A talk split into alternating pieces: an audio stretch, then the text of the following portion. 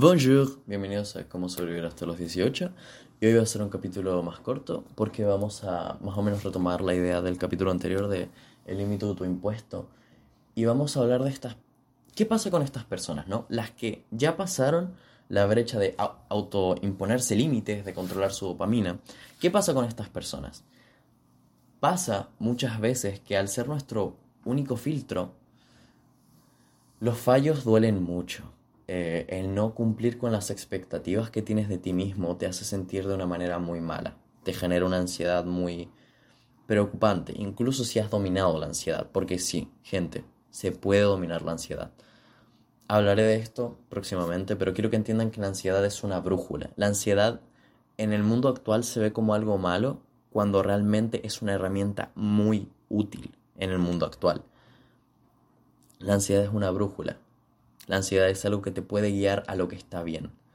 Eh, como decía Kierkegaard, la ansiedad es el vértigo de la libertad.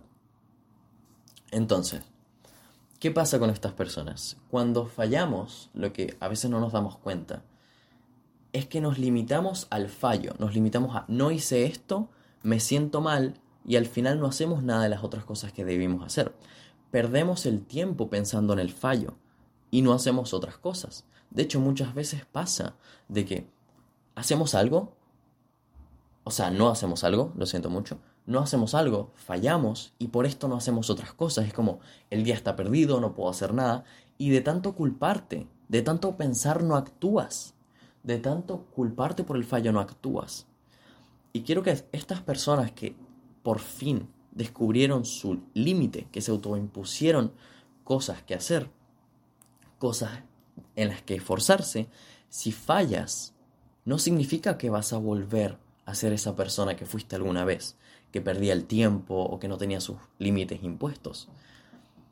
Lo que quiero que entiendas es que el fallo es la oportunidad de aprender. Como dije en el capítulo anterior, hay que enseñar a perder, no a ganar. Tienes que aprender a fallar, porque incluso si eres una persona acostumbrada a ganar, te va a doler mucho el fallo. Porque es complicado aprender a fallar. Porque sabes que toda la culpa recae en ti. Y sabes que todo el problema es tuyo. Porque principalmente tú no realizaste la acción. Entonces falte, es fácil decirte tonto, soy estúpido, no sé qué. Es muy normal. Y yo he estado ahí también. De hecho, a veces pasa. O sea, tampoco puedes culparte por culparte. No puedes culparte por sentirte mal, no puedes culparte por fallar. Fallar es la oportunidad de aprender. Y quiero que todas estas personas que han podido encontrar un balance en su libertad, quiero que entiendan que el fallo es normal. Y muchas veces pasa que por a veces nos imponemos más de lo que podemos hacer. Muchas veces hacemos más de lo que podemos hacer. Y esto tarde o temprano va a generar un burnout, que significa que tarde o temprano vas a cansarte. Y no significa que seas perezoso, significa que haces más de lo que puedes soportar. Y por eso tienes que ser sincero contigo mismo. ¿Qué es lo que puedes y qué es, no lo, qué es lo que no puedes hacer? Muchas veces tienes que priorizar lo más importante. Eh, hay un sistema, eh, que ahora no recuerdo muy bien el nombre, que es un sistema que divide entre lo que es muy importante lo que es no tan importante, lo que te gusta y lo que simplemente no te sirve. Em, voy a poner el nombre abajo probablemente para que lo puedan investigar, porque no creo siquiera que sea así, pero te ayuda mucho a hacerte un journaling, así como un diario de las cosas que vas a hacer de una manera mucho más hábil.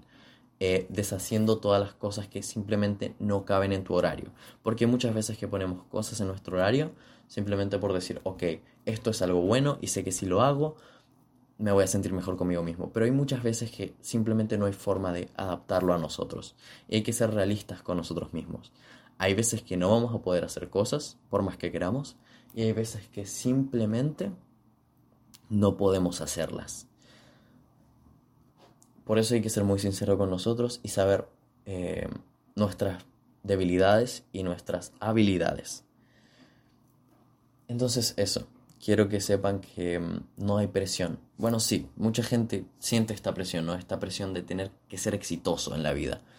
Y esto es un problema, esto es un muy gran problema, y es que la sociedad actual tiene como esta cultura muy rara, una cultura muy rara del, del ganar en la vida, del tienes que ser millonario, exitoso, famoso, tienes que tener eh, una relación ultra estable, por ejemplo. Te imponen este estándar muy raro de tienes que ganar en la vida para ser alguien.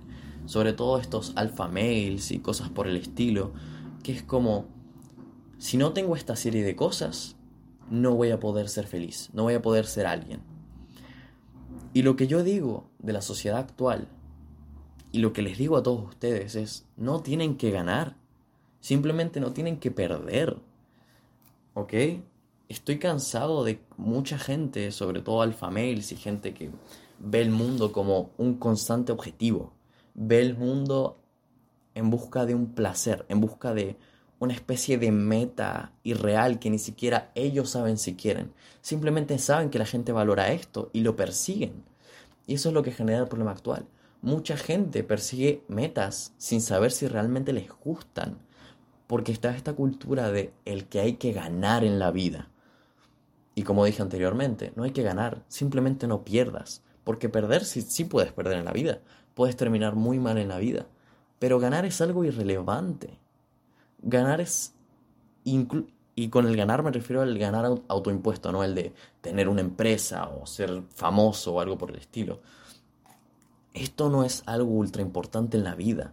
No te sirve nada tener estas cosas si tú no estás bien, si tú no tienes tus propias metas y tus propios objetivos. Si tu objetivo en la vida es, por ejemplo, hacer una empresa de calcetines y cuando te vuelvas famoso por hacer tu empresa de calcetines, a ti no te importa ser famoso. Lo que te importa a ti es que lograste hacer tu empresa de calcetines.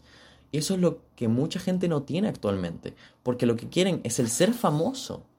Y buscan rápidamente formas de hacerlo. Formas de lograr esto. Y esto es lo que genera un mundo mediocre, un mundo de clones. Un mundo de gente que es simplemente igual.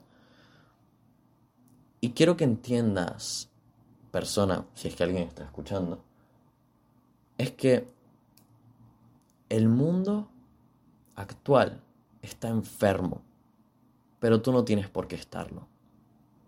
Entiende quién eres, entiende qué quieres, entiende qué no puedes hacer y en base a esto podrás estar más libre y dedicarte a las cosas que realmente te gustan. Y no lo veo de una manera idealizada, muchas veces vas a tener que hacer cosas que no te gustan, pero con un objetivo, con una idea principal de hacer esto que no me gusta me va a llevar a algo que me gusta. De cualquier manera, eso es malo. Eh, no quiero que veas eso como, por ejemplo, trabajo en un lugar que no me gusta para conseguir un auto, porque esos son placeres efímeros. No quiero que busques los placeres efímeros de la vida. Quiero que busques volverte una mejor persona. Quiero que conquistes los hábitos de tu vida. Quiero que conquistes tu propia persona y busques placeres a largo plazo. Porque un auto nuevo deja de dar placer en el momento que deja de ser como, oh, mi auto nuevo, y se convierte en, este es mi auto. Y vas a buscar otro placer efímero y otro placer efímero y otro. Y vas a vivir así. Vas a vivir en una burbuja de infelicidad. Porque muchas veces la gente tiene un concepto muy idealizado de la felicidad. Y en esos placeres efímeros, entre comillas, consiguen la felicidad. Lo cual es mentira. La felicidad no está ahí. La felicidad de hecho aparece cuando dejas de buscarla. Eso es todo por hoy. Eh, au revoir. Que tengan un excelente día.